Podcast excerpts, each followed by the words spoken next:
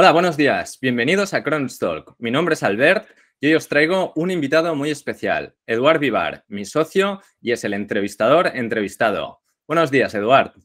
Hola, ¿qué tal, Albert? ¿Cómo va? Encantado de estar en el otro lado de la cámara por primera vez. A ver qué tal se me da. genial, genial. Pues antes que nada, Eduard, yo sé que muchos de aquí ya te deben conocer porque te habrán visto en muchos vídeos, pero mi primera pregunta es, ¿quién es Eduard? Nos gustaría que nos explicaras un poco, pues, quién es Edu, cuál es tu trayectoria y más que nada, pues, qué te llevó a, la posición donde estás ahora mismo. ¿Quién es Edu? A ver, es una pregunta, pues podríamos estar aquí horas y horas hablando. A ver, yo me definiría como un tío con el culo inquieto, o sea, me gusta abrir 30.000 velones, y tú lo sabes, y a veces incluso nos matamos por ello.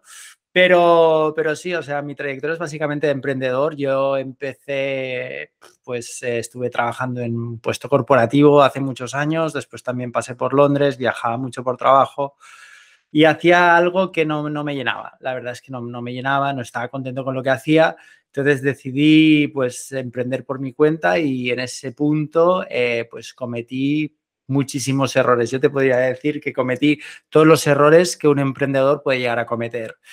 Y nada, eh, entonces em, en el proceso de emprendimiento me di cuenta que el canal digital tenía un papel muy importante, o sea, para, y muy rápido lo explico, o sea, nosotros lo que hacíamos era distribuir marcas que tenían un peso importante en Estados Unidos, firmábamos distribuciones exclusivas para toda Europa. Entonces lo que teníamos que hacer era crear red comercial y básicamente vender, vender y vender. Entonces, eh, en esta estrategia de venta, eh, estamos hablando del año 2016, eh, pues tenía que pasar por el digital, ¿no? Entonces, pues empezamos creando pues presencia digital desde cero de todas estas marcas pues a nivel europeo. Eh, con el challenge que eso conlleva, ¿no? Eh, aparte de las barreras idiomáticas, eh, pues crear una presencia digital, vender online, trabajar con las diferentes jurisdicciones de Amazon, bueno, mm, un challenge bastante, bastante complicado. Y nada, bueno, al final eso no, no, fue bien, pero sí que aprendí muchísimo, aprendí muchísimo de todo lo que es lo digital. Y bueno, y a raíz de eso, pues me empecé a formar. Allí te conocí a ti, conocí a Borja. Y, bueno, y acabamos creando pues lo que es Cronos, ¿no? Empecé un poco como autónomo, prestando estos mismos servicios que yo realicé para mis marcas para otros y luego, pues bueno, la cosa empezó a escalar, la cosa empezó a ir bien. Nos conocimos, fue una historia de amor, como bien sabes, y aquí estamos, haciéndonos entrevistas uno al otro. Genial, genial, Edu. Sí, sí. O sea, yo me quedo con que al final, después de haber intentado emprender varias veces, tú no lo ves, aunque no haya fructiferado alguna de tus compañías, tú no lo ves como una derrota, sino lo ves como una oportunidad de aprendizaje para seguir creciendo, seguir mejorando y al final poder lanzar negocios que, sí, que tengan más sentido, ¿no? Y que de alguna manera pues te generen esos ingresos, esa tranquilidad que todos estamos buscando. Exacto. Entonces, más allá de tu carrera, eh, yo también me gustaría saber eh, un poco cuál es tu experiencia ahora que has dicho pues el tema del marketing digital que empezaste muy, muy prontito, ¿no? Y yo esto ya lo he vivido contigo, ha ido evolucionando mucho y los canales que funcionaban hace cuatro años no son los mismos que funcionan ahora. O sea, mi pregunta aquí es, ¿tú cómo estás viendo y viviendo esta transición? ¿Qué, ¿Cuáles son los canales que crees que a día de hoy pueden aportar más valor a las empresas? A ver, vimos como hace, pues te podría decir, 10, 7 o 8 años el blog pues tomaba mucha relevancia, todo lo que era contenido escrito, eh, todo el, SEO eh, cogió muchas relevancias cuando se hizo realmente famoso. Y ahora estamos viendo como sí, el SEO es importante, pero al final el ser humano es un ser visual, ¿no? ¿Y eso qué implica? Pues que eh, al final para leer necesitamos un esfuerzo cognitivo. Ojo, que no, que cuando digo que es esfuerzo no digo que sea malo, ¿vale? Pero sí, sí que es verdad que tienes que hacer más esfuerzo que cuando ves una foto, que cuando, perdón, ves una foto y lees un post, que cuando lees, ah, perdón, lees, ves un vídeo y simplemente pues te impactan con una música y además este vídeo dura 5 segundos, es decir, que no tienes que tener, necesitas simplemente una memoria de pez para, para, ver lo que estás viendo, ¿vale? Y, es más, y al cabo de unos pocos segundos, pues se te ha olvidado, ¿no? Pero bueno, al final todo esto responde a que el ser humano es, un ser visual, nos quedamos con, lo, con, las caras, ¿vale? Con, con imágenes, con vídeos, y al final el contenido está evolucionando hacia esa dirección. Mm, y entonces solo hace falta ver eh, las redes sociales, las que tienen más, más éxito. Es decir, YouTube eh, empezó pues con una estrategia de vídeo normal y ahora está pivotando hacia una estrategia de shorts, ¿no? que son vídeos súper cortos, al pie, como está haciendo TikTok y como está haciendo Instagram a través de Reels. Entonces, las, los canales, y respondiendo a tu pregunta, que van a funcionar mejor de cara al 2022, 2023 y en adelante, pues son todos aquellos canales que tengan ese componente visual, sin ninguna duda. Entonces aquí entra la gran guerra que tenemos nosotros con los clientes y es que tenemos que hacer vídeos, ¿no? Y bueno, por eso estamos aquí los dos haciendo un poco este ejercicio para después sacar cortes que podremos distribuir pues a través de, de Instagram, de, a través de Reels, de TikToks y de shorts en YouTube, ¿no? Intentar a ver si sacamos esa pieza que aporte valor y que podamos distribuir, ¿no? Al final el consumidor se ha vuelto cada vez más vago y nosotros tenemos que, tenemos que adaptarnos. Y también aquí es muy importante decir algo, es que los, eh, las empresas se están convirtiendo en canales de, pues, de distribución de contenido, eh, medios de comunicación, básicamente.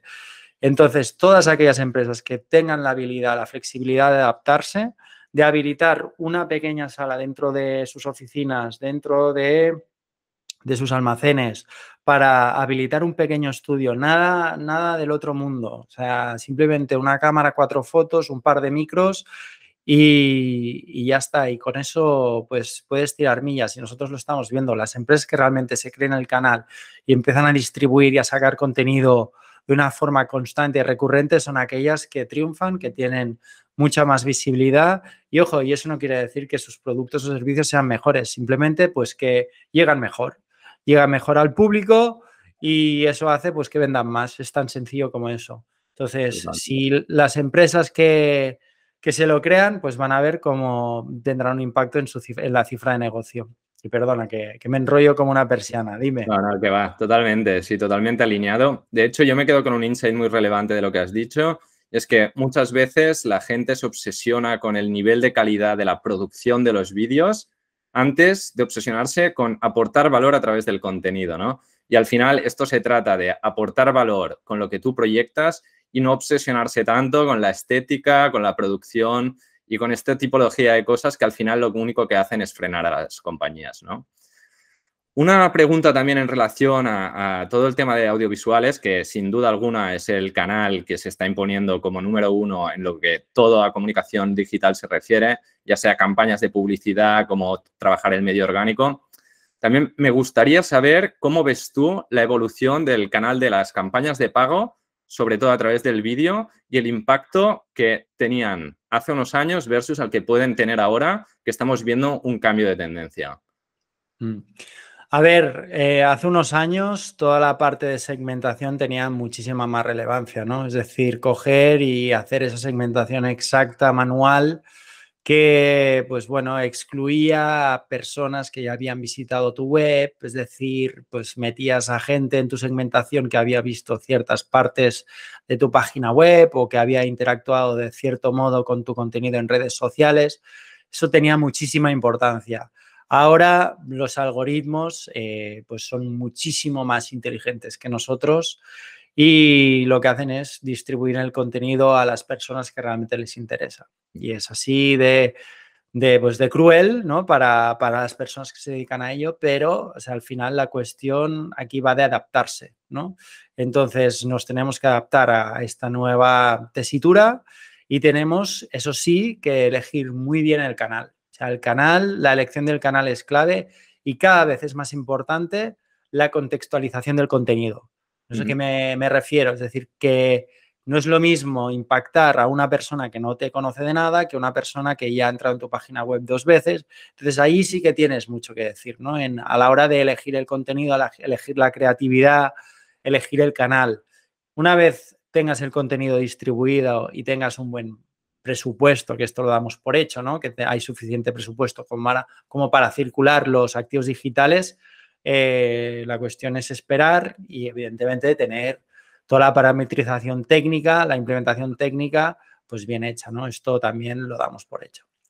Claro, claro, claro, totalmente. De hecho, has comentado una cosa que me parece muy relevante, ¿no? Y es como el contenido puedes impactar a los usuarios, pero tienes que de alguna manera ¿no? crear un contenido para cada usuario, o sea, para cada etapa del, del, funnel donde se encuentra el usuario.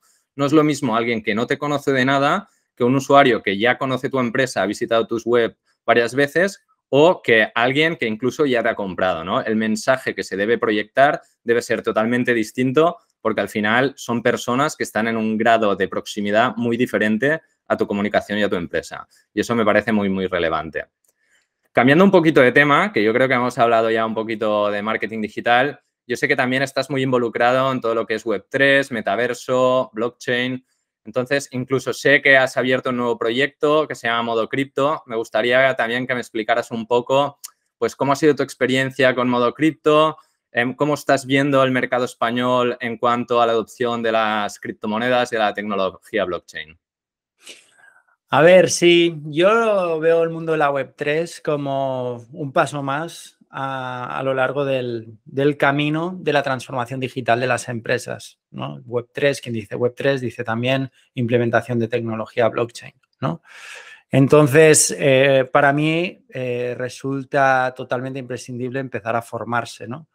en este sentido.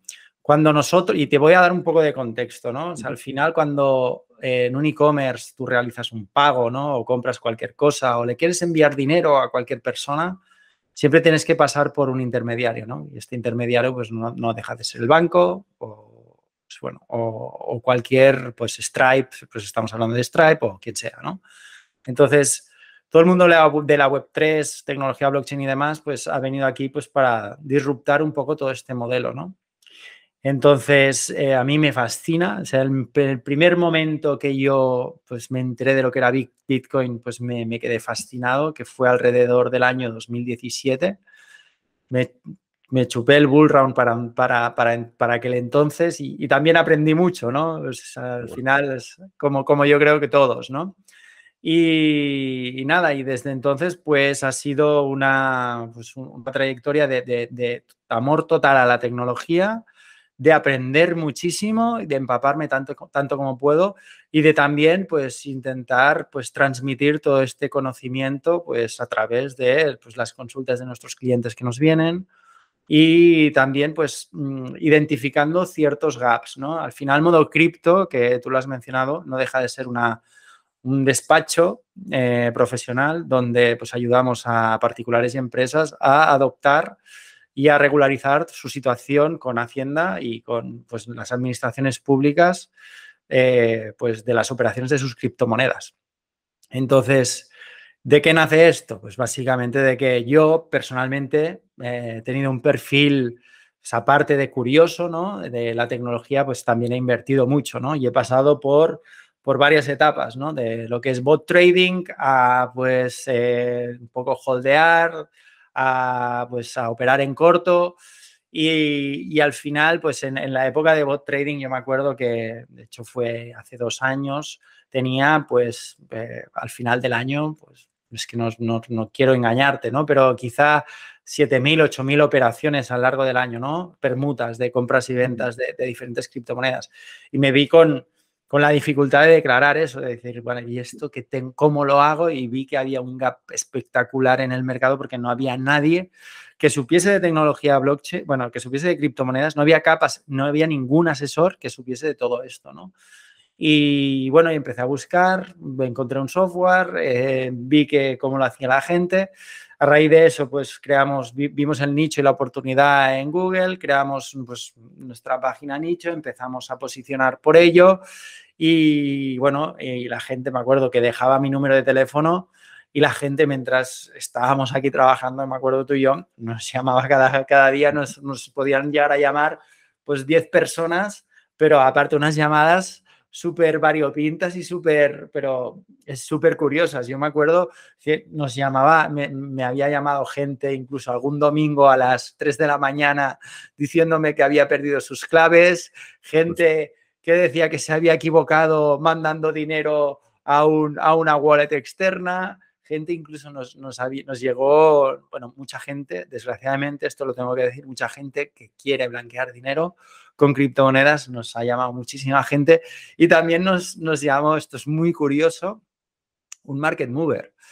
Entonces, un market mover en el sentido de que era una persona con muchos recursos, que me acuerdo que estaba, que bueno, la persona me lo decía, ¿no? Y es que yo estoy en un grupo de Telegram donde para entrar ya es un ticket muy, muy, muy alto, pero una vez dentro, pues eh, recibimos ciertos avisos, ¿no? Entonces nosotros movemos el mercado en, low market caps, ¿no? En, criptos que tienen poco volumen y entonces esperamos, una vez lo hemos movido, lo hemos hecho incrementar un 50, un 60, un 80%, porque podemos, porque tenemos músculo, pues viene el resto del mercado y es donde nosotros pues eh, vendemos nuestras posiciones y cuando pues, el, mercado retail, ¿no? el, usuario retail, pues se come un poco pues, esas pérdidas. ¿no? Entonces, eso, eso, eso fue curioso. ¿no? Entonces, a raíz de, ahí es eh, a raíz de eso, de hecho, eh, yo empecé a, a, tomarme todo el tema de la inversión con bastante más filosofía. ¿no? Ahora, em, mi, mi, mi, estrategia de inversión es simplemente es DCA, es escoger, tener pequeñas entradas cuando el mercado baja, ¿eh? y ahora dentro de poco, pues eh, si sigue bajando, pues seguiremos comprando y cuando vaya subiendo para arriba, pues cogeremos y venderemos. A nivel de tendencias, yo lo que veo es que eh, los bridges entre diferentes cadenas blockchain van a tener cada vez más relevancia, al igual que lo tuvieron hace pues unos meses todo lo que es el play to earn. Eh, pero bueno, yo a nivel de proyecto y enamorado de algún proyecto no lo estoy. Yo al final lo que me creo es la tecnología. Creo que Ethereum con el merge, la verdad es que ha hecho muy buen trabajo. Si no me equivoco, esto me lo podrás decir tú, pero a pesar de lo bien que ha ido, la cotización ha acabado bajando, ¿no? Totalmente, ha acabado bajando y era lo que se esperaba que pasara. Que al final la gente acabara comprando antes del merge porque quería coger la subida pero como tú bien dices, todos los que son un poco espabilados vendieron el día antes del merge y claro, eso causó una caída que aunque el merge fue successful, todo es perfecto, pues como se liquidaron muchas posiciones, pues el precio ha caído. Sí, a eso voy, Albert. O sea, al final eh, esto me repulsa mucho, ¿no? Cuando yo veo pues estos market movers, estas prácticas, tanto scam, esto me genera mucha repulsa, ¿no? Porque pienso, al final a mí me gusta la tecnología, creo en lo que hay, más allá de, lo que pues, podemos ver a corto plazo con lo que vimos en Terra Luna, pero, pero yo me la creo. Entonces, todas estas prácticas y al final operar a corto, si no tienes una información muy privilegiada, si no tienes muchos recursos, pues no vale la pena, ¿no? Al final, yo le he invertido muchas horas y, y al final el rendimiento que le puedo llegar a sacar trabajando con, un trabajando con la estrategia que estoy siguiendo ahora, comparado con pues, estar enganchado a los gráficos constantemente, no, no es tanta, con lo cual prefiero vivir mucho más tranquilo, de dedicarme a lo que nos da de comer, que es hacer contento a nuestros clientes, mejorarles toda la presencia digital y, y transformarles digitalmente y, bueno, y esperar a largo plazo a que todo esto mejore. Muy bien, genial. Eh, en relación también a, la tecnología blockchain, tengo otra pregunta, no es blockchain per se, pero es todo el tema de los metaversos, ¿no? Sí que es verdad que, pues últimamente en Cronuts estamos viendo que empieza a haber movimiento de empresas que cada vez se acercan más a esta tecnología, pues está despertando interés, pero la gente no acaba de saber muy bien qué aplicabilidad tiene esto, pues en, las empresas, ¿no? Porque a nivel personal sí que podría parecer, pues que hay estos mundos donde puedes hacer algún tipo de juegos, interaccionar con las personas, pero a nivel empresas, la adopción actualmente es muy baja y la poquita que hay es más para temas de, trabajo en remoto y más de cosas de video calls o de, este tipología de, de trabajos, ¿no? Tú que estás en contacto también con todo el entorno de los metaversos, ¿cómo crees que puede ser una adopción interesante para las empresas? A ver, ahora lo que estamos viendo es que las empresas están en una fase de exploración, ¿no? Es decir, están preguntando mucho, están intentando pues, informarse de las posiciones que deben tomar, de qué es lo que deben hacer. Em, aquí, pues varios puntos en este sentido. Primero de todo, eh, es interesante que las empresas pregunten, se dejen asesorar un poquito sobre lo que tienen que hacer. Es decir, el soft entry existe, y de hecho yo creo que las empresas lo deben hacer. El soft entry para mí es, oye, pues eh, voy a alquilar una parcela en el metaverso. Bueno, primero de todo hago un, asesoramiento sobre cuál es el metaverso que a mí me conviene más, ¿no? No es lo mismo que yo sea un B2B, que sea un B2C, ¿vale? Es decir, voy a ver de qué manera puedo maximizar mi impacto porque ahora mismo no deja de ser una herramienta de branding, no nos engañemos, porque en los metaversos no hay ningún metaverso donde haya tanta afluencia de público como un Instagram, un YouTube, un TikTok. Esto está clarísimo y de aquí que pase esto tienen que pasar muchísimos años, ¿vale? Entonces, es una estrategia de branding. Vamos a ver qué metaverso maximiza mi presencia digital en, el, pues, eh, mi presencia digital en general, ¿no? Entonces, una vez lo tengamos claro, vamos a ver qué podemos hacer en ese, en ese metaverso. Y el qué podemos hacer para mí pasa por un soft entry, ¿no? Soft entry, lo que estaba diciendo, ¿no? Pues alquilas una parcela o trabajas con un metaverso que sea cerrado, que no implique pues trabajar con un Decentraland o un de Sandbox. Por ejemplo, hay plataformas que lo están haciendo muy bien y tú las conoces a ver, como Spatial.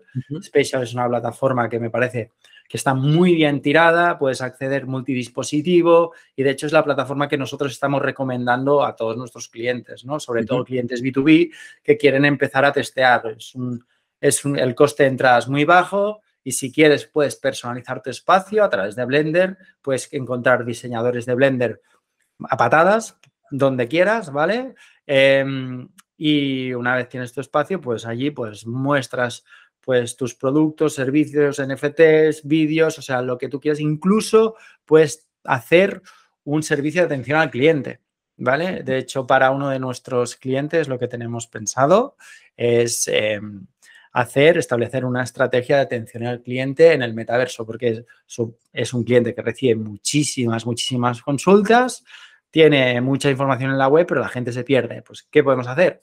Pues, aparte de habilitar el número de teléfono, ¿vale? Que esté ya está habilitado, pues como estrategia de branding, pues ¿qué podemos hacer? Pues vente al metaverso, yo te hago una visita guiada por pues, lo que tú necesites y aparte pues te enseño en el metaverso pues todo el contenido que yo creo que te puede resultar de valor para promover un cross-sell, ¿no? O un upsell en el caso de que sea, sea el caso, ¿no? Entonces, em, sí, este, esta ha sido un poquito la pregunta, ¿no? O sea, cómo veo el metaverso, las empresas dentro del metaverso. Y después está también el, hard entry, ¿no? Es decir, la, persona que, o la empresa que se lo cree y que quiere ir con todo. Lo que pasa es que es muy arriesgado. ¿Por qué? Pues básicamente por el factor de que ni Meta ni Microsoft han lanzado definitivamente sus metaversos, ¿vale? Entonces, ¿esto qué implica? Que quizá se hace una inversión muy fuerte en una plataforma que no es la que va a acabar ganando. Entonces, es algo que nosotros no recomendamos. Recomendamos tener exposición dentro de lo que es el ecosistema 3D, de lo que es el diseño Blender, el diseño eh, con Unity también, si es que se opta por un espacio virtual como por ejemplo una plataforma de como Altspace eh, VR, que por ejemplo Telefónica dentro de nada, el día 29 creo que ha anunciado que lanzará el The Metaverse Day. Mm, Altspace VR, eh, todos sus espacios están diseñados con Unity.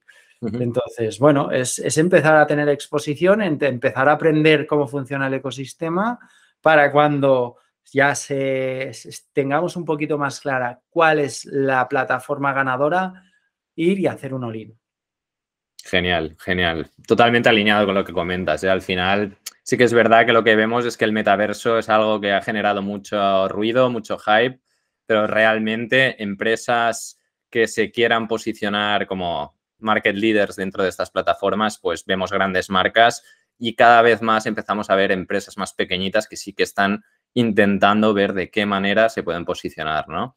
Y me parece muy interesante lo que has comentado, ¿no? Del servicio este que ofrecéis, de básicamente una, atención al cliente en el metaverso. Esto me parece, me parece muy bueno, ¿no? Porque de alguna manera el ecosistema digital a día de hoy es muy, es muy poco humano, ¿no? Es frío. Y de alguna manera, si tú tienes esta capacidad de meterte en un entorno inmersivo y estar hablando con una persona a través de un avatar y demás, pues eso sí que creo que es una aplicación real y que añade valor, ¿no? Más allá de lo que vemos normalmente, que es gente que tiene galerías de NFTs y poquito más. Exacto. Yo aquí añadir un tema también y es que también me repulsa mucho cuando la gente dice, no, es que yo quiero estar en el metaverso, ya, pero ¿por qué quieres estar en el metaverso? Esa es la pregunta principal. ¿Cuál es el motivo por el cual tú quieres meterte en el metaverso? O sea, es como lo de los, NFTs. No, es que voy a crear una colección de NFTs. ¿Y qué? O sea, ¿pero qué? ¿Qué es la colección de, de NFTs? ¿Qué utilidad le vas a dar a esa colección? ¿A qué me va a dar acceso esa colección? Si no sabes a qué te va a dar, me va a dar acceso, es decir, ¿por qué la estás creando? Es decir, es como en el año 2000, el boom de las páginas web, las cotizaciones de todas las empresas eh, web, pues terra.com y demás, subía por las nubes, pero era pura especulación, o sea, no estaba fundado con ningún tipo de razonamiento ni ingresos a corto plazo. Pues ahora, desgraciadamente, está pasando lo mismo con todo el tema de los NFTs, todo el tema, y ojo, eh, NFTs, no quiero cargarme la tecnología. La tecnología de los NFTs tiene muchísimas aplicaciones. Para el Play to Earn me parece que es brutal. Todos los juegos, todos los NFTs, todos los, los pues, las pequeñas miniaturas, todo lo que puedes ganar dentro de un videojuego y que sea intercambiable en otras plataformas. Esto, cuando lleguemos a ese punto, me parecerá pero brutal, que es brillante, pero el hecho de optar a ir a adoptar una tecnología sin ningún tipo de usabilidad ni utilidad detrás, o sea, lo veo un error garrafal eh, del que nosotros intentamos que nuestros clientes pues huyan y sin duda animo a todo el mundo de que, pues, de que haga lo mismo, ¿no? de que haga un poco un pensamiento adicional y piense, vale, sí, voy a crear una colección, pero al final, ¿por qué quiero crear esta colección? ¿no? ¿O por qué quiero estar en el metaverso? Pues este, el, ejemplo que te he dado ¿no? de, pues, servicio de atención al cliente, que aparte, lo bueno que tienes es que como accedes a través de un avatar, em, reduces mucho esa, esa, barrera de vergüenza ¿no? que tenemos muchas veces de, de preguntar cuando vas a un sitio, como voy a través de un avatar, pues a mí me da igual, yo pregunto y me informo y, y, esto puede ser muy beneficioso, muy beneficioso perdón, también para las empresas, en el sentido de que, ostras, veo una persona que, que viene y me pregunta abiertamente, pues es mi momento pues para, para meterle el sales pitch, para enseñarle todo lo que le tengo que enseñar y para impresionarlo, ¿no? Claro, claro, claro. De hecho, me gustaría hacer un comentario construyendo encima de lo que, de lo que has comentado sobre los NFTs, que estoy totalmente de acuerdo. O sea, al final creo que hay una problemática actual es que mucha gente, pues por según qué proyectos como el de Bore Club, em, se creen que los NFTs son pues mm, fotitos que tú diseñas y luego puedes vender por miles de euros. Y realmente el NFT no tiene nada que ver con eso. O sea, es lo que tú comentabas. Si no tiene una función, si eso no está dentro de un plan de decir, ¿qué obtengo yo por el hecho de tener este NFT en mi propiedad? Eh, obtengo unos beneficios, obtengo unos rendimientos que ¿Cuál es el fundamental ¿no? de este proyecto de NFTs? Si eso no existe, es que es un mero scam, o sea, no tiene ningún sentido. Y eso es una lástima porque mucha gente se cree que los NFTs solo son esta parte y en realidad la aplicación real en compañías es increíble, incluso en mundos virtuales como metaversos, el mundo del gaming, como bien has comentado tú, la aplicación ahí es que es clara, es clara y yo creo que va a haber una adopción muy grande. Ahora, hay un challenge que es Ahora mismo hay muchas tecnologías, hay muchas cadenas, hay muchas historias que tienen que converger para que todo esto se pueda conectar entre sí y tenga sentido, ¿no? Al final. Pues muy bien, yo creo que hemos, hemos llegado ya al final de esta entrevista. No sé si quieres hacer una última reflexión final. Eh, a mí me gustaría que, que, ya unas últimas palabras por tu parte, que nos contaras un poco cómo ves la evolución del mercado español en cuanto a digitalización se refiere. Es decir, si ves que hace unos años la evolución era mucho más lenta que ahora, si ves que vamos en el mismo ritmo o que al contrario España está cogiendo el liderazgo, ¿cómo, cómo lo estás viviendo tú? A ver, nosotros, y hablo por propia experiencia, creo que el COVID ha hecho que se precipitara pues, muchísima inversión hacia el sector, ¿no? Entonces, y esto nos ha beneficiado a todos, sin duda. Es decir, muchas empresas que no están digitalizadas han visto forzadas pues, pues a tener presencia digital, anunciarse en redes, anunciarse a través del canal digital en general. En relación a cómo veo ahora la situación, bueno, la situación ahora es complicada. Eh, tenemos una situación pues que se, plantea muchos retos, sobre todo a corto o medio plazo, por el tema de la crisis. Eh, una de las palancas que probablemente las empresas pues querrán cortar pues será todo el tema de la promoción, del marketing.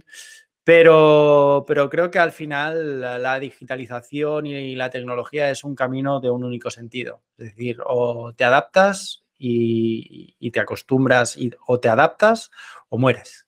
Mm, entonces, esto, esto es así y siempre ha pasado lo mismo. Pasó con Internet, ha pasado con todas las tecnologías que ha habido. Entonces, eh, blockchain también, y enlazando con la parte del blockchain, ¿no? Blockchain y criptomonedas para mí son un camino más de esta del camino de la transformación digital de las empresas. Y la cuestión es eh, adaptarnos, adaptarnos cuanto antes mejor. Y no, no, no ya, ya, ya lo he dicho, no recomiendo hacer un all-in, ni mucho menos, pero sí que es muy importante pues empezar a interesarse por la tecnología, por los cambios tecnológicos que vienen, para no quedarnos atrás.